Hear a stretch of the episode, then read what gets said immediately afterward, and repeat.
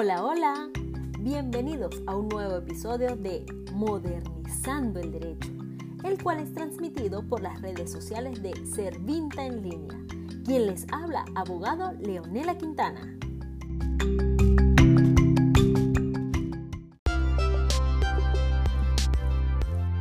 Estamos muy contentos porque nuestro equipo de trabajo ha crecido se suman como patrocinantes a este proyecto de llevar el derecho de forma sencilla y moderna a todos ustedes las siguientes empresas. Arroba Provetec, proveemos tecnología en Venezuela. Arroba Drones Táchira, producción audiovisual desde nuestra óptica.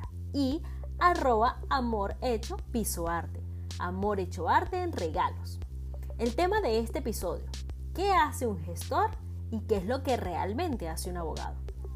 Existe una creciente incongruencia entre lo que puede hacer un gestor y lo que un abogado titulado permite que suceda.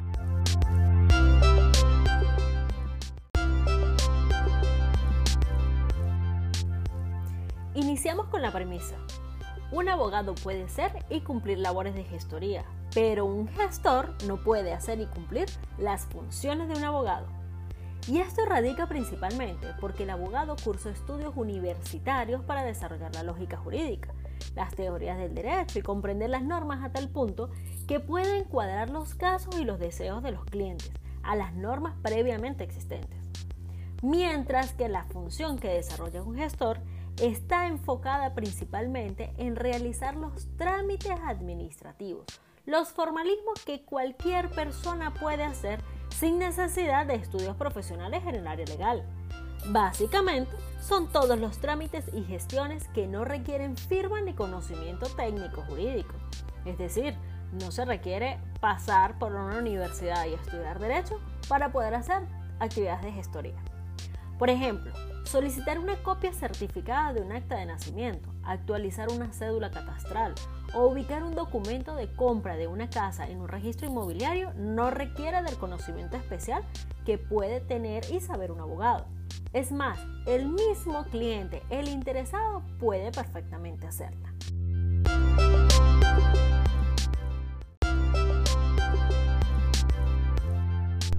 Pero vamos a un ejemplo práctico. Una compra-venta. Requiere que ambas funciones se desarrollen es indispensable que el abogado redacte y vise el documento. El visado es el sello húmedo que los abogados estampan sobre el documento y le colocan la firma. Pues es este quien conoce en detalle cómo encuadrar los negocios propios de cada caso a los requisitos de ley. Y es el gestor quien se encargará de hacer el trámite en el registro, llevar el documento a revisión, hacer el pago de aranceles, solicitar copias y demás. Pero ¿qué pasa si el gestor, que no siendo abogado, toma un formato que otro le pasó o que ubicó en la red y hace el documento y falsifica una firma? Se presentan varios escenarios. La primera, falsificar una firma de un abogado o falsificar una firma en general es un delito.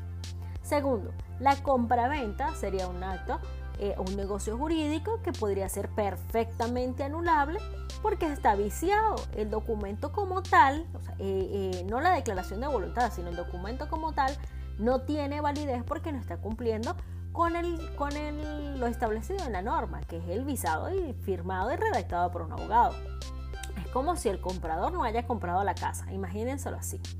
Tercero, en el caso que la firma no sea falsificada, sino que el gestor redactó el documento y el abogado, firmó sin preocupación alguna, los formatos que el gestor utilizó podrían estar redactados de tal manera que contengan condiciones, cláusulas, exigencias, plazos que no se adapten a la solicitud, a la realidad y a la necesidad del cliente.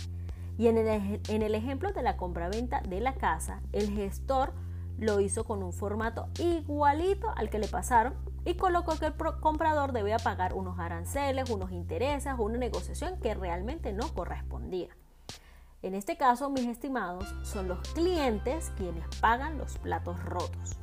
Primero, usted, mi estimado cliente, pagó por unos servicios con honorarios altos o bajos, independientes, no importa, creyendo que las cosas estaban bien hechas y resulta que no fue así. Creíste estar comprando una casa y terminaste fue hipotecando o hasta cediendo derechos sobre el bien que estabas adquiriendo o pagando una cantidad por cosas que podías hacer tú mismo. En caso de tribunales, un gestor podría ubicar un expediente. Es más, cuando estamos hablando de los tribunales civiles, cualquier persona puede ubicarlos. Son documentos que se manejan de forma pública. Pero un gestor no podría falsificar la firma del abogado. No, no podría un gestor colocarse como tu abogado asistente. En cambio, un abogado sí puede ser, sí puede ser gestor. Puede redactar el documento, puede tramitarlo y hasta acompañarte el día de la firma. Puede hacer el trámite completo hasta divorciarte y entregarte la sentencia. El abogado puede tramitar la cédula catastral, pagar los aranceles y explicarte la negociación que hiciste en una forma que deba ser redactada. Es más, yo lo llamo siempre así. Los abogados traducimos las negociaciones reales, las negociaciones que en, vida real hacen las personas, las traducimos en una terminología legal que es lo que la norma nos pide y los registros nos exigen.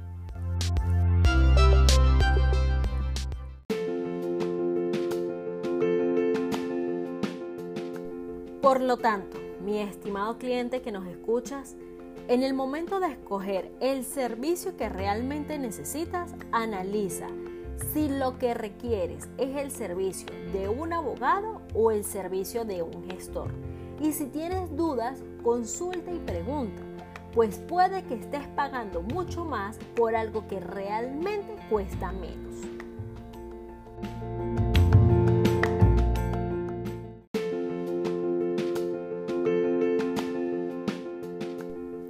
Les invitamos nos sigan en nuestras redes sociales.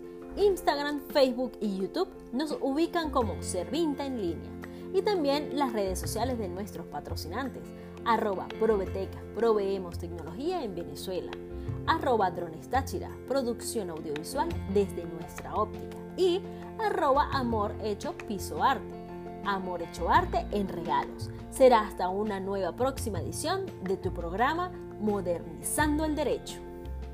thank you